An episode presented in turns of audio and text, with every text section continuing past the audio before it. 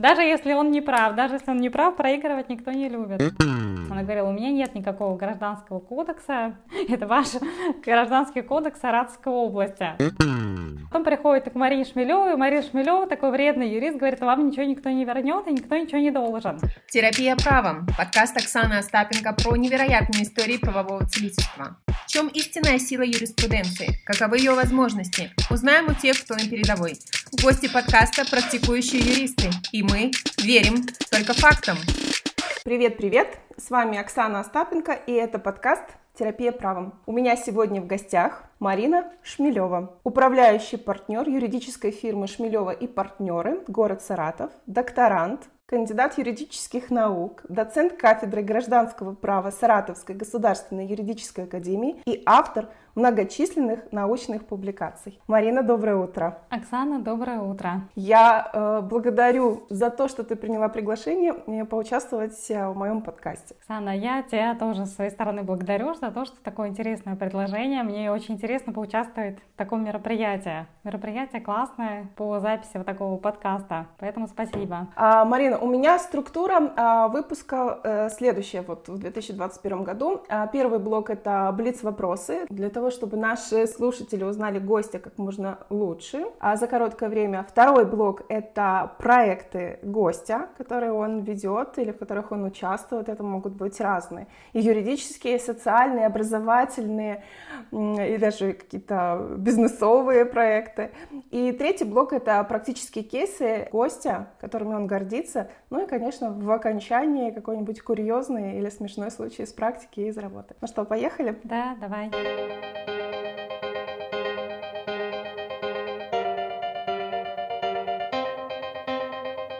Блиц вопросы. Марина, какой институт закончила? Э, Саратовскую юридическую академию. Сколько лет в профессии? Больше 13 лет. Тема диссертации? Это гражданско-правовое регулирование контрактных отношений в Российской Федерации. Хотелось ли когда-либо уйти из юриспруденции? Нет, не хотелось. Любимая отрасль права? Гражданская.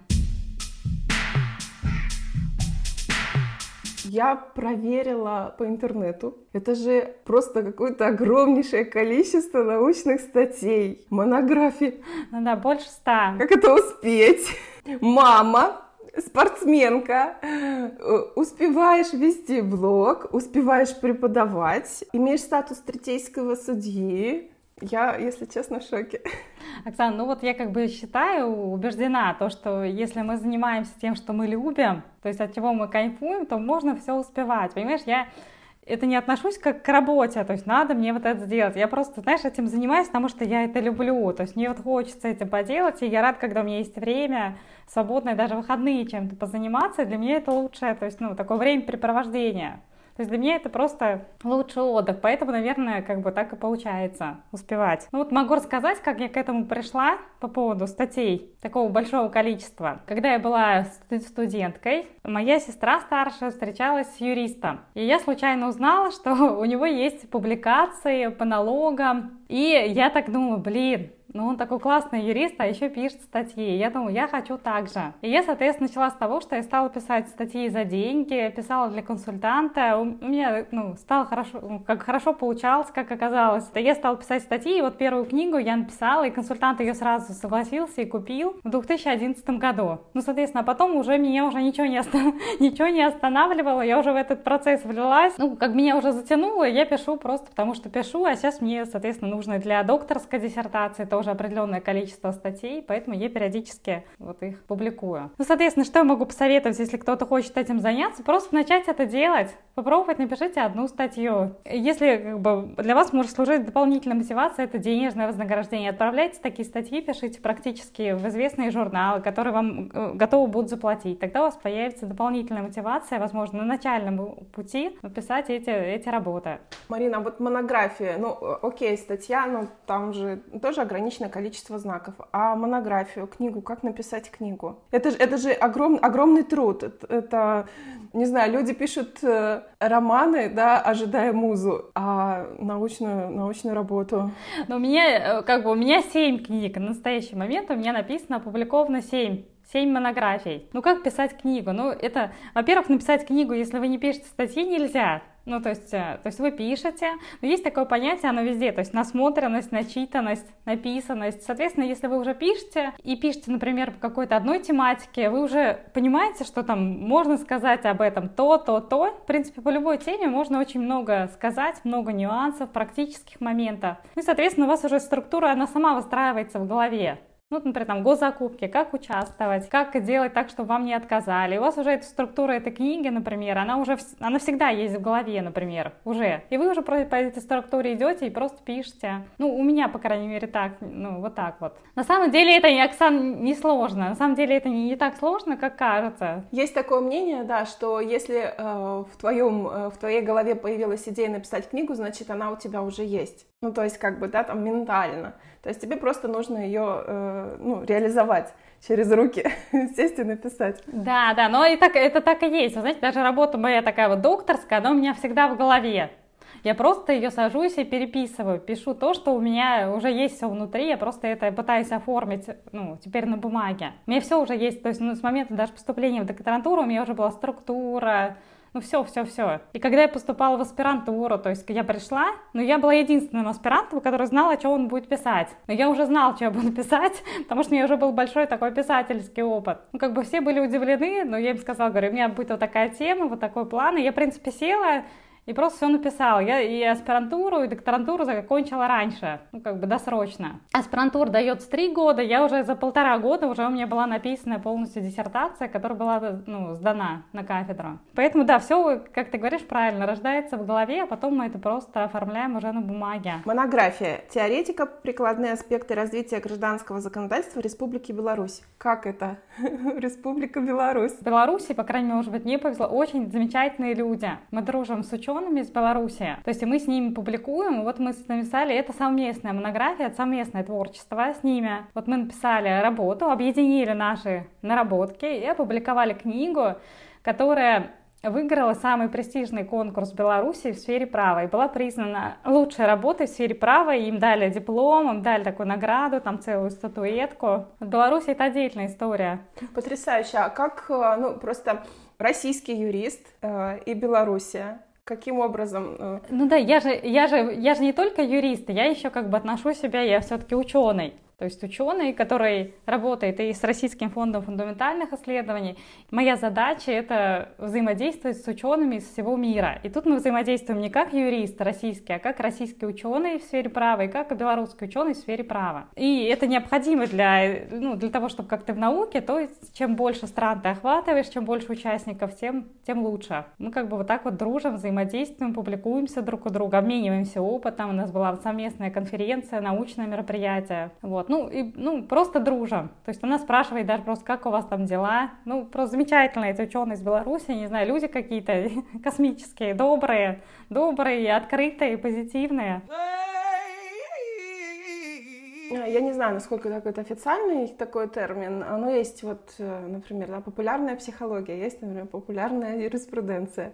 То есть э, юриспруденция, которая, скажем так, для простых обывателей, для того, чтобы, ну, такая юриспруденция для чайников, чтобы взяли и почитали и все поняли. Написать книгу для юристов, ну, как бы с чем это связано? Это же совершенно как бы, ну, другое, другой подход, да, для профессионалов писать. Эм, не хотелось ли написать такую книгу, ну, не знаю, э, для предпринимателей? Да, конечно, хотелось, но просто мне сейчас нужно... Вообще, вот моя первая книга для консультанта, она как раз такая практическая, как из разряда для чайников. То есть для того, чтобы любой человек мог прочитать ее и пошагово пройти конкурс, его там выиграть. Все остальные книги, они у меня такие сложным юридическим языком. Поскольку сейчас у меня задача номер один, моя личная, приоритетная, это докторская защита, то все работы, они пока носят сложный характер. Просто если ты напишешь вот такую, как для чайников, то такую работу никто не примет и скажет, это вообще не относится к уровню докторантуры. Там надо, наоборот, все максимально усложнить. Поэтому, когда я вот это закрою, я планирую как раз вот уже специализироваться больше на как раз вот такой практической пользе людям, предпринимателям, опять вернуться в эту в простую стезю, написать им какую-то книгу тоже практичную, Ну и, в принципе, писать что-то, статьи для таких журналов, которые уже, ну, читают только практики. Марина, то есть вообще планы остаться на писательской стезе, а, они есть? То есть не бросать? Оксана, ну, наверное, знаешь, мне кажется, я уже не, не смогу бросить. Остановиться? Какой-то, как это, да, да. Это уже, знаешь, как хобби, уже не, уже не остановишься, да. Единственное, я просто говорю, я планирую, наверное, немножко снизить столько, сколько я занимаюсь научным направлением, ну, правовым научным направлением, и больше заниматься бизнесом, а как направление бизнеса, просто развитие, это все равно написание статей. То есть у нас экспертный блог ведется как раз практически на сайте мы пишем. Там очень много тоже мы публикуем статей. Просто почему я не буду бросать? Потому что написание статей сейчас является одним из способов развития бизнеса, поэтому навряд ли я его брошу в ближайшее время. Потому что цели по развитию компании такие стоят грандиозные. То есть, э, ну, благодаря статьям э, все-таки есть, э, обращаешь внимание клиентов на себя. То есть они это видят и им это нравится. Да, да, то есть уже клиент, он как бы сейчас как бы уже рекламу, ну, у нас практически нет даже рекламы. То есть, если клиенты обращаются, они обращаются вот как раз за счет этого нашего экспертного блога. То есть, они уже прочитали, они уже убедились в нашей экспертности, они уже готовы. И когда звонят, они уже готовы с нами работать. То есть, не мы их что-то уговариваем, они уже готовы с нами поработать. Это круто. Хотела спросить про арбитраж и про назначение третейским судьей. Как вообще возникла эта идея? Это же, получается, арбитражный центр да, при Российском союзе промышленников и предпринимателей. Да, да, все верно. Ну, это как идея, это просто мне предложили, предложили эту должность, ну, учитывая то, что я, ну, как раз вот и для Госдумы участвую в экспертной работе, и есть компания, есть опыт защиты и представления юридических лиц именно. Вот, соответственно, то есть, ну, как бы я не, не, не просто третейский суда, я председатель коллегии судей. Ну, соответственно, мне предложили, но мне такой опыт э, был давно интересен, если честно, я мечтала мечтала попробовать именно судейскую работу. Как бы было тогда еще, ну, год назад возможность э, попробовать себя в роли кассационного судьи, когда вот эти кассационные суды только вот настроились в Саратовской области, угу. да, формировались. Но меня отговорил мой хороший знакомый, научный консультант, он говорит, Мари, ну, работа судейская очень сложная, больше ничего не будешь успевать, только будешь только судьей. Он говорит, ну, это, говорит, ну, тогда забудь про, про что-то личные какие-то, забудь про семью, вообще забудь про все. Будешь только в суде с утра до позднего вечера в суде. Ну, как бы, ну, возможно, я не знаю, может быть, я еще и попробую именно госсуд, кто знает. Может, мне все-таки еще захочется этот опыт. А третейский суд в чем он плюсом? Соответственно, тебе не надо присутствовать там, там, я не знаю, с 9 до 6. Там есть дело какое-то тебе поручают, ты его разрешаешь. Нет дела, ты занимаешься своими делами, своим бизнесом и своими проектами. Это огромный плюс. Насколько вообще популярен арбитраж сейчас? Ну вот в разрезе РСПП обращаются предприниматели? Угу. Не, ну обращаются, ну как бы не сильно популярен, ну как бы все равно это у нас не, не так сильно развито, как это. Но все равно люди не доверяют, ну многие даже не знают об этом. В принципе, даже физические лица могут разрешать споры. Ну и как бы, ну это сами предприниматели, они, как правило, что-то, ну и у нас не все умеют, например, договариваться, чтобы надо договориться, чтобы судья рассмотрел. Поэтому как бы преимущественно рассматривается, конечно же, все в, в госсудах. Ну это же, как сказать, это нужно э, нести в массы юристов, потому что, ну, в принципе, арбитражную оговорку же юристы прописывают в договорах. И для того, чтобы... Пер... Да, ну согласие, конечно, собственников, да. Передать э, спор э, в арбитраж, ну это, наверное ну, я, например, вот помню по, по предыдущему там месту работы, когда, ну, не в частной практике была, у нас э, многие споры были отнесены в арбитраж. А, просто потому что, ну, как бы отсудились, да, и все. И уже вот этого нет да, количества быстро. вот этих вот э, апелляций, э, обжалований. В этом большой плюс, и мы как бы этим пользовались. Ну и вот и большой плюс, это, конечно же, это то, что арбитр 100% квалифицированный. То есть, ну, к сожалению, в системе госсудов у нас мало квалифицированных судей, которые, в принципе, разбираются. Тут и у вас есть возможность, что вас рассмотрят действительно квалифицированный судья, которому вы доверяете. Но здесь вопрос, опять же таки, вопрос доверия. Кто-то знает этого судью, кто-то не знает. Ну, как бы вот у нас был даже преподаватель, он был третейским судьей, серветник, фамилии, сейчас его нету, профессор. И вот он говорил, что он еще в 90-е был третейским судьей и разрешал споры между вот как раз вот всеми новыми русскими. И он говорит, если я приму сейчас решение такое, то меня те убьют. Если это решение, меня те убьют. Ну, говорит, ну, вроде как это Говорит, я вот летал на самолете только одним, только другим, пытался что-то их как-то, ну, к какому-то компромиссному варианту привести, ну, вроде все там нормально обошлось, в итоге он смог их как-то уговорить. Говорит, ну, как бы решение не мог ну, принять, иначе мне бы это... И те, и те угрожали это... Ну, получается, российский судья, вот как бы он между двух огней. И даже сейчас такое может быть? Не, ну сейчас, конечно, у нас уже не, не совсем так, но в любом случае может ситуация быть напряженная, если та сторона, которая... Накаленная. Да, накаленная. Да. Если та угу. сторона не выиграет, это в любом случае неприятно, даже если ты в голсуде если тебя признали, то есть твои исковые требования не удовлетворили, конечно, ты себя чувствуешь недовольным, подавленным, но вот, ну, что там говорить, у нас был суд с счетной палатой, и там вообще там они, счетная палата была в шоке, как мы можем вообще с ней судиться. Почему вот мы пошли оспаривать, они, они были крайне недовольны, они ходили на заседание тоже всегда вдвоем, там два юриста, я ходила одна всегда. Ну, в итоге мы их выиграли, но для них это был просто какой-то удар ниже это, ниже пояса, так скажем. Как мы вообще могли, да, как мы вообще могли и, и подать суд, и еще и выиграть. И потом нам все говорили, что теперь, типа, вот эта организация, которую мы защищали, теперь ее, типа, никто не любит, потому что она выиграла счетную палату. Ну, это так условно. Потому что они на нее там типа злятся, что она выиграла, и теперь они как бы их компетентность подорвана. да скажем. на переговорах уж никто не любит проигрывать, а уж в суде так вообще. Поэтому ни, никто не любит проигрывать, Оксан. Ни, ни в арбитраже, ни в этом, ни в госсудах. Даже если он не прав, даже если он не прав, проигрывать никто не любит. Марина, кейс из практики в стиле терапии правом. Кейс «Гордость в карьере». Как, каким кейсом поделишься? Ну вот мне хотелось бы, наверное, поделиться кейсом, вот как раз которым мы помогли девушке, которая с ребенком инвалида. У нас последний, который, который больше 8 лет не могла получить жилье, за полгода получить это жилье и прямо перед Новым годом заселиться в новую такую большую квартиру, даже больше, чем ей полагалось по закону. С ребенком, а так до этого 8 лет она жила у своей бабушки в комнате маленькой, ребенок обладает сложным хроническим заболеванием, которое вообще, в принципе, ну, обязательно ему должно быть отдельное вот такое место, своя комната. Ну, и она молодая девушка. Вот они там ютятся, ну, то есть, и теперь они живут в большой просторной квартире, новая, с новым ремонтом. Почему так случилось, что, ну, произошло? В чем сложность? А как оказалось, то есть я потом с ней поговорила, девушку зовут Наташа, такая замечательная девушка, я у нее спросила, я говорю, а что с ребенком? Мы долго с ней работали, уже эту квартиру получили. Ну, было очень много работы разной по этому направлению, поэтому что-то не было времени даже пообщаться, что случилось. И она говорила, что ребенку не родился здоровый,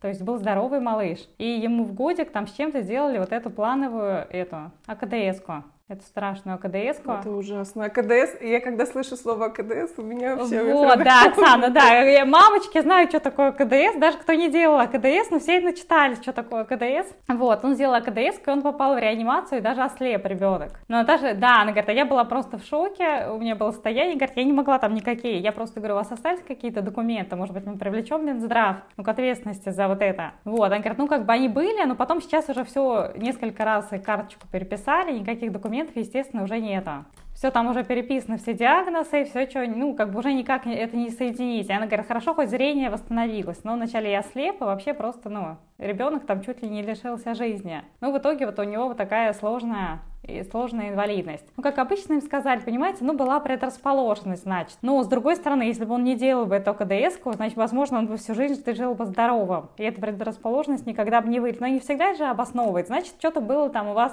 уже в организме не, не так. А почему э, так, так сложно было выбить жилплощадь? Нет, у нее получилось, что она обращалась, то есть ее поставили, то есть ее поставили на, как вне очередника, то есть она получает квартиру вне очереди, то есть она не стоит в очереди, то есть у нее слишком сложный случай.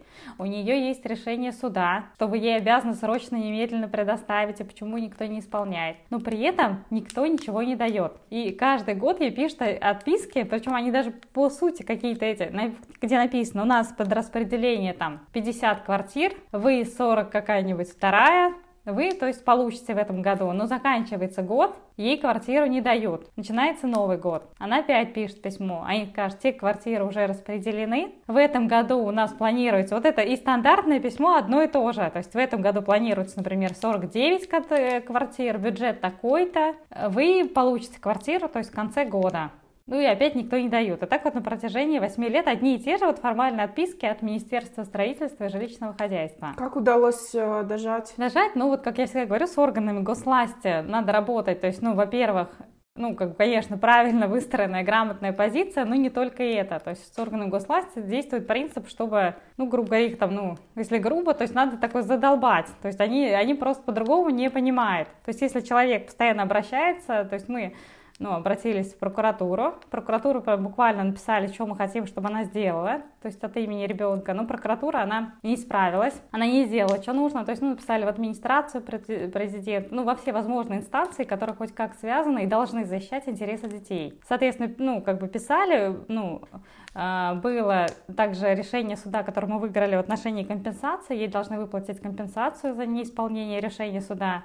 Ну и в конечном итоге все вот это все вместе, оно как бы дало эффект, ей все-таки позвонили, сказали, мы вам квартиру даем. Э, подходите, подписывайте акт. Ну, подробное прям, что мы делали, какие документы, это есть на нашем сайте, прям в виде кейса мы оформили. Э, дам ссылочку в описании выпуска на эту статью, хорошо? на ваш кейс. Да, да, хорошо. Классный, классный кейс. Э, доверительный вообще, наверное. Счастье, наконец-то. Да, она мне даже нарисовала картину, Наташа подарила, и мне такая висит красивая, ну, стоит красивая картина от нее в подарок за вот то, что мы ей помогли. Но мы как бы сейчас не продолжаем работать, так уж получилось, сразу же мы ее взяли под свое, как скажем, крыло, так и дальше помогаем.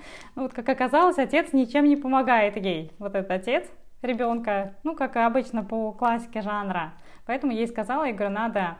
Вернее, у нее есть тоже судебное решение о взыскании алиментов, но ей не приходит алимент, потому что у нее его нет официального дохода. Вот, соответственно, будем этот вопрос решать. Да, да, будем этот вопрос решать. Я говорю, Наташа, говорю, ну это как минимум, ну, сами понимаете, у вас ребенок инвалид, у вас большие расходы, как минимум они даже больше, чем содержать обычного ребенка, здорового. Хотя и на здорового, Оксана, сама понимаешь, это очень много дорогого, дорогого удовольствия, дети, в принципе.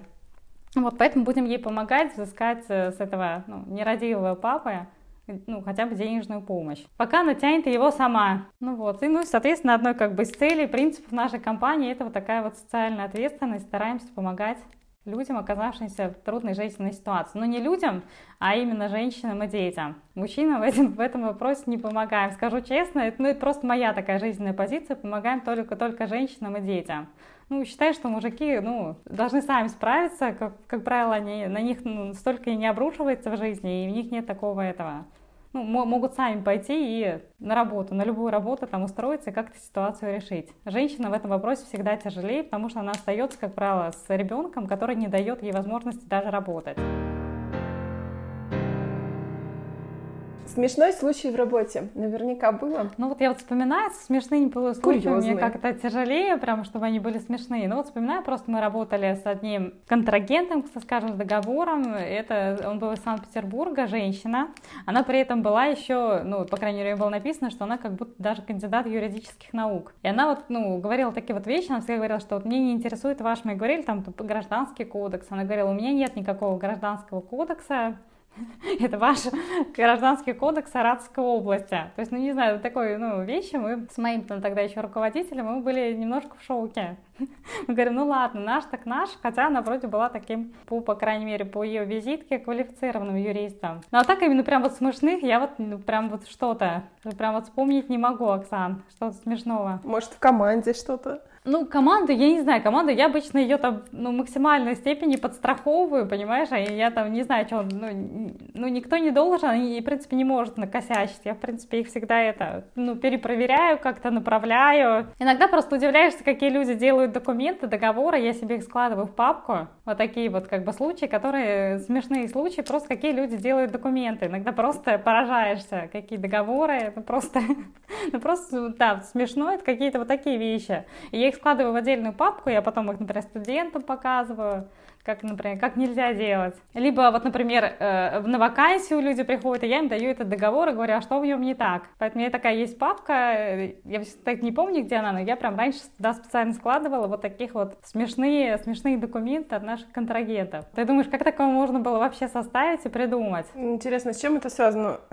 Это юристы такие пишут документы или это скачанные из интернета и подправленные предпринимателями. Ну, возможно, да. Ну, как бы это все вместе связано, что это просто как бы, ну, как правило, люди, которые просто не разбираются. Они вроде как юристы, но на самом деле нифига таковыми не являются. И вот, соответственно, такие документы отправляет. Я просто помню, что-то в гостинице был юрист, я вот просто помню, что-то с гостиницей было связано, вот такого. Просто читаешь, смеешься и думаешь, ну вот как можно было такое написать? Ну вот как? Ну, даже даже в голову не придет такого вот это, такой глупости такие. А интересно, с чем это связано? Ну, вот такие, ну, неграмотные юридические документы. Я вот как преподаватель могу сказать, то есть, например, там целый поток студентов, из них 10 человек, то есть поток 200 человек, из них таких вот умничек, 10 человек, а, все, а, а идут работать практически все. То есть они, в принципе, не, и не будут никогда работать хорошо, просто потому что они не знают, как работать хорошо. И, ну, как бы, либо им надо опять переучиваться, но у них на это уже не будет времени. После того, как они закончат вуз, они будут все время работать, а вечером, наверное, отдыхать. Не сядут же они опять за книги.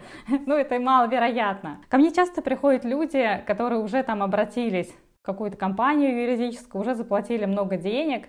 Я говорю, ну приносите, что вы уже сделали. И читаешь, и просто как бы как минимум удивление. И они говорят, ой, да они, значит, мошенники. Но я людям объясняю, я говорю, ну, как бы, не факт, что они мошенники. Говорю, понимаете, они могут сами, как бы, верить в то, что они вам составляли, понимаете? Но им казалось, что они действительно вам могут помочь. А хотя там изначально не было никакой перспективы. Это вот у меня был случай, пришел ко мне, там, говорит, со страхования. У него была, он при оформлении кредита оформил страховку. Но тут как бы мошеннические действия были со стороны банка. Но их уже сейчас не докажешь, потому что прошел уже, ну там, больше полутора лет. Это надо было сразу, можно было тогда что-то сделать. Он, получается, 5 тысяч заплатил за страхование жизни и 95 тысяч за страхование от каких-то несчастных случаев за границей. И это при оформлении просто кредита. Он кредит брал потребительский. Ему 95 тысяч он отдал за страховку за границей. И я ему объясняю, я говорю, звали Константин. Я говорю, Константин, я говорю, ну понимаете, я говорю, ну вас просто ну, обманули, вам достаточно было вот эти 5 тысяч за страхование жизни и все, потому что вы кредит берете. А там уже время-то ушло уже, он, самое главное, на год. Вот та на 5, на, на 5 лет, которая на 5 тысяч, а которая страхование жизни за рубежом на 95, она действует всего год. Это страховка. И он уже пришел, уже этот 95 год. Да, я говорю, я первый раз такое вижу. Говорю, Костя, меня просто поразили. Говорю, как можно было столько денег отдать просто за воздух? И самое главное, год прошел. Говорю, понимаете, у вас уже страховка это отработала. То есть она вам, конечно же, не пригодилась на 95. А он думал, что он 100 заплатил за страховкой, и он, самое главное, кредит погасил, вот, например, через год. И хотел, думал вот эту разницу. Я говорю, вам разницу вернут от 5. То есть вам 3000 вернут, а 95 у вас год всего действовало. Типа, если вдруг с вами за границей что-то случится, вам вот там миллион вашим родственникам заплатят. Вот я, я тоже была в шоке, иногда вот такие вот недобросовестные действия стороны вот банка в данной ситуации, но они же понимали, что они ему навязывают то, что ему не нужно. И вот он обращался к юристам, которые писали ему претензию, за 10 тысяч, а потом исковое заявление, там, ну, за 15. Они вообще не написали, я говорю, как будто они не видели ваши документы. Они вообще писали, либо, либо он сам говорит, может, у них какие-то шаблоны были. Я говорю, ну, может быть. Я говорю, но это вообще не касается вашей ситуации. Они просто писали вот такие, что по кредитному договору, если он гасится раньше, то должны вернуть страховку. Я говорю, ну у вас же не тот ситуация, я говорю, у вас два страховых тот случай, два страховых полиса. И тот уже давно истек действия, уже все уже. Вы год вы его, грубо говоря, уже израсходовали. Более того, он в этот год еще за границу ездил. Я говорю, если вы хотя бы не ездили бы за границу, можно сказать, что вам она не пригодилась. А то вы взяли страховку, за границу съездили, год прошел, а потом вы решили вдруг деньги вернуть себе. Понимаете? Ну, как-то никто вам, ну, суд на это уже не пойдет. Вдруг вы знали, что это именно за границу, раз вы тем более в этом году еще и летали за границу. Год же вы не предпринимали никаких действий, не задавались вопросом, а потом через полтора года вдруг решили вот эти 95 тысяч вернуть себе. Ну вот я сказала, говорю, тут, Константин, говорю, перспектив никаких нет, единственное, это доказывает, что эта сделка была для вас ну, под влиянием обмана, заблуждения. Я говорю, ну это очень сложно, учитывая, что это не, не по свежим следам, а вдруг вы почему-то, ну, в суде тоже возникнет какой-то тоже здравый вопрос, а почему вдруг? Почему не сразу? Почему, я не знаю, через месяц хотя бы, что вы вдруг опомнились и сказали, что я не хотела на 95 тысяч, или хотя бы через полгода. Ну вот так вот. Ну человек заплатил деньги, вообще, там вообще разрозненные мысли, даже какие-то вот фразы. Вот, ну я тоже все это сохранила, я вот такие вещи все ксерокопирую, там в папку убираю. Для, для работы над ошибками. Да, для студентов, для студентов, чтобы им показывать, как нельзя. Ну и, соответственно, им чтобы дать, и они посмотрели, а что там не так. А люди зачастую, они как, ну, как бы не совсем В этом плане, ну, говорят, согласно статье 1225, вам все должны вернуть. И они говорят, о, да, а потом приходит к Марине Шмелевой, и Мария Шмелева, такой вредный юрист, говорит, вам ничего никто не вернет, и никто ничего не должен. И они все сразу грустно, им хочется, всем хочется таблетку, всем хочется красную таблетку, никто не хочет слушать, что они тоже не правы. Потом, потом они идут все-таки туда, вот был еще случай, к нам на электронную почту компании пришло вот такое письмо, я не знаю, на 20, наверное, страницах, и там вот такие прям эмоции одни, Путин, всех посадить, там вот просто читаешь, вот просто мы какой-то сумасшедший человек.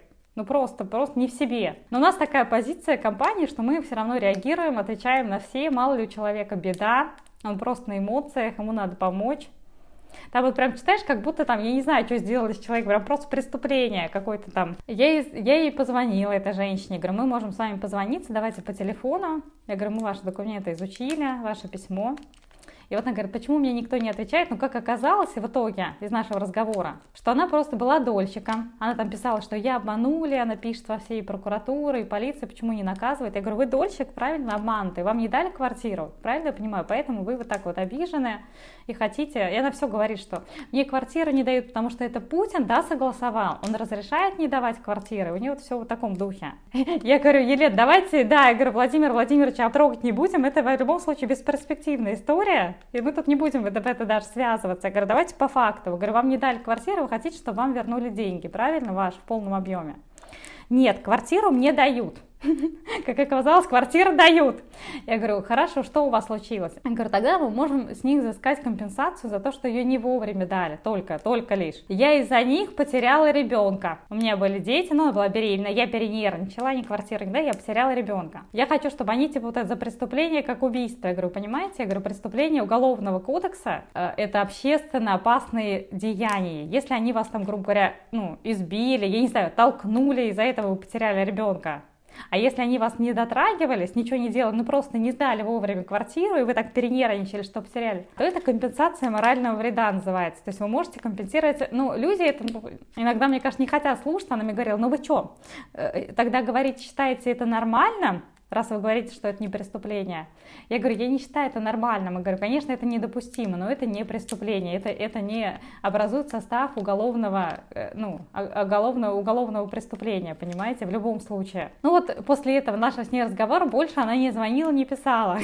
Я чувствую, что она, мне кажется, успокоилась, хотя я ей сказала, говорю, вы вышлите мне, ну, я говорю, мы с вами разберемся по поводу компенсации, морального вреда, неустойки, если хотите. Я говорю, это все реально. Но больше она ничего не писала, и мы там подумали с нашим маркетологом, что все, она успокоилась, но, наверное, Зато не будете писать во всей администрации Путину жаловаться. Наверное, она, она была, конечно, такая удивлена, что, оказывается, это не преступление, и, и, и ей никто ничего не должен. Ну, я имею в виду, как этому. В плане, что она такая пострадавшая за ребенка именно. Вообще, мне нравится позиция э, компании, да, твоей, э, то есть реагирование на любые обращения — которые приходят в компанию. Да, ну у нас просто есть такая позиция, понимаете, есть, э, ну, есть такой просто случай, что когда, если мы, например, проигнорируешь, что человек потом скажет, мне не ответили, и напишет негативный отзыв о нас, не то, что мы там это, а скажет, мне не ответили, мне тут ничего не помогли. Такое бывает, поэтому мы стараемся отрабатывать любые заявления. Ну и к тому же, входя в ситуацию, может быть, человек просто, ну, сильно преувеличивает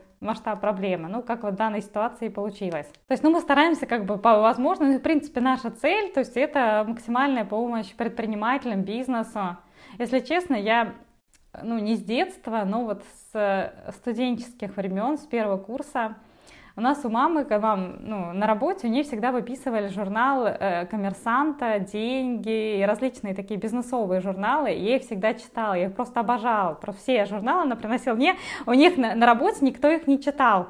И она мне все забирала мне. То есть никто не читал эти журналы, только все мне приносила, и я их просто обожала. И я всегда восхищалась людьми, которые занимаются бизнесом. Я думаю, блин, какие же молодцы. Я читала там вот это то Чичер Варкинса, там Евросети, то еще кто-то. Думаю, блин, ну какие же люди интересные. И даже вот, когда я захожу в какое-то место, в кафе, даже, я не знаю, которое даже просто, я не знаю, по дороге какой-то, придорожное, Я всегда думаю, блин, ну какие вот люди молодцы, не, не побоялись, все-таки открыли это кафе, у них там, там все получается, люди ходят. И теперь мне, я рада к тому, что я вот как раз взаимодействую с бизнесом, мне с ним очень интересно взаимодействовать, мне хочется ему помочь, мне хочется, чтобы у него все было хорошо, там, блин, ну, у моей компании, то есть какая чем бы она ни занималась.